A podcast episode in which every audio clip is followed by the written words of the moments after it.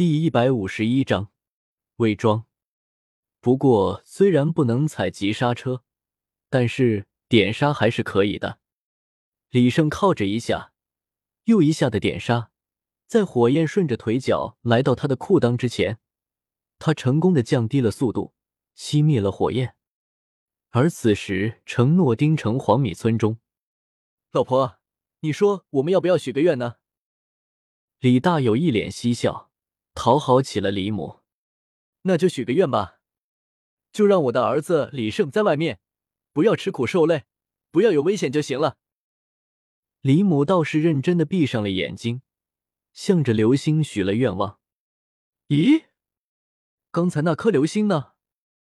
他怎么不见了？希望我许的愿望能够实现吧。李胜可不知道，他的父母竟然对着自己许起了愿。他现在最想知道的，就是自己此刻身在何方。在降低了速度、去除了干扰之后，眼前的大地就变得十分的清晰明了了。在李胜的不远处，明显有一个巨大的森林，看来那个森林应该就是星斗大森林了。既然星斗大森林找到了，那么武魂城的位置也就差不多能够知晓了。星斗大森林是夹在天斗帝国与星罗帝国之间的，而武魂城也是夹在天斗帝国与星罗帝国之间。不过，似乎与星斗大森林距离不近啊。不过，这对于李胜来说都算不了什么。既然已经清楚的知道了自己现在的位置，那么他只需要向着武魂城的方向向下飞去就行了。在稍微的停顿了一会儿之后。李胜转身向着武魂城的方向飞了过去，再向下飞了一会儿，李胜感觉应该已经差不多到了武魂城的边境，更何况自己的魂力也不多了，总要留一点以应对突发状况的。或许是这里开展的全大陆精英魂师大赛的缘故，李胜发现这附近到处都是人，竟然很难找到一个让他悄无声息降落的地方。不得已之下。他只能选择在稍微避人的农田里降落了下来。轰！体型庞大的红色巨人从天而落，两只大脚在农田中踩出了深深的脚印，随后巨人便消失的无影无踪。而在巨人的脚坑里，却出现了一个裸男。更为辣眼睛的是，这个裸男头顶没有毛发就算了，甚至连眉毛和睫毛都没有。哎呀，我的形象啊，这下可是全毁了。李胜摸了摸自己头顶光秃秃的那一块，心中唏嘘不已。没想到自己有一天竟然也会变成地中海。在失去了部分头发和眉毛之后，李胜不说模样大变，也与之前的差距很大了。最起码就算是大师和唐三，在不靠近他的情况下，估计也认不出他来。李胜从空间手环中拿出衣服，慢条斯理的穿了起来。他也想到了这个情况，不过这也全然不是坏事。在此次魂师大赛中，唐三是肯定要与武魂殿闹掰的。先不说和唐三的师兄弟情，就算是为了小五，李胜也会站在唐三他们这一边。不过具体的情况如何，还需要仔细的考量考量。自己身为唐三的师兄弟，武魂殿的众人肯定将自己紧紧的防备起来。如果自己就顶着这副样貌，暂时不与唐三他们接触，那么此事大有可为。虽然说李胜现在可以说是毁容了，但是他的心中却一点都不慌，甚至在掏出镜子看了看自己的新造型之后，还在忍不住的发笑。这并不是他不在意自己的容貌，能够做帅哥，谁愿意做丑男呢？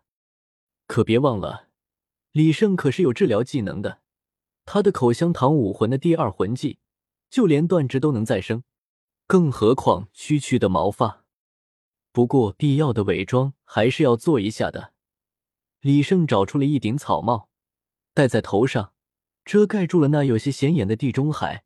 随后潜入一家贩卖衣物的商铺，从里面拿走了不少各种各样的衣物。当然，他是付了钱的。包括被他踩踏过的农田中，也被他丢了一枚金魂币。经过简单的打扮，一个头戴斗笠，并且在头上缠满了绷带的怪人出现在了离武魂城不远的村庄。或许是因为展开魂师大赛的缘故，来自于天南海北的魂师都向着武魂城赶来，其中也不乏有各种各样的奇葩。李胜这样的打扮，在其中反而并不显得显眼。其实来到这里之后就不需要问路了。虽然武魂殿的魂师大赛已经开始了，但是仍旧有一些离得远的魂师在陆续的赶来。只要跟在他们身后，就能够轻易的找到武魂城。不过，他们的速度自然是十分喜人的。虽然和普通人比起来，他们的速度已经很快了，但是你要知道，只要李胜知道位置，他可是能够很快的到达武魂城的。现在这里的魂师那么多，显然他是不能够轻易的变身为大大超人呢。不过李胜也有他的办法，那就是不断的超车，只要前方还有车流。李胜就能通过不断的更换目标，快速的到达武魂城。不过在路程其中，倒是碰见了几件令李胜有些愤怒的事。魂师的素质往往良莠不齐，虽然此处身处武魂城的地界，但是总有那么一些魂师，趁着武魂殿的人手不够，对一些弱小的魂师甚至是平民出手。而这些魂师被李胜看到了之后，他们的下场往往都不太好，尤其是其中有一些行为恶劣的，李胜则是干脆利落的送他们上了西天。这并不是他爱多管闲事，只不过既然他看到了，又有这个能力，那么为什么不做呢？现在放在眼前的都不管，那么以后何谈改革，何谈法治？不过这种事情也并不是特别多。毕竟不是什么人都敢冒着被武魂殿所发现的危险，在这里搞东搞西的。在李胜处置了数个恶行累累的家伙之后，在李胜这条路线上的魂师都知道了这个消息，他们都认为是武魂殿出了手。其中的一些人自然按耐住了心中的野兽，遵守起了规矩。李胜倒是很纳闷，为什么再往后都看不到那样的事情了？难道是前面的魂师素质比较好？这显然是不可能的。不过李胜的听觉也不是盖的，他自然打听到了出现这种情况的原因，这让他颇为意外。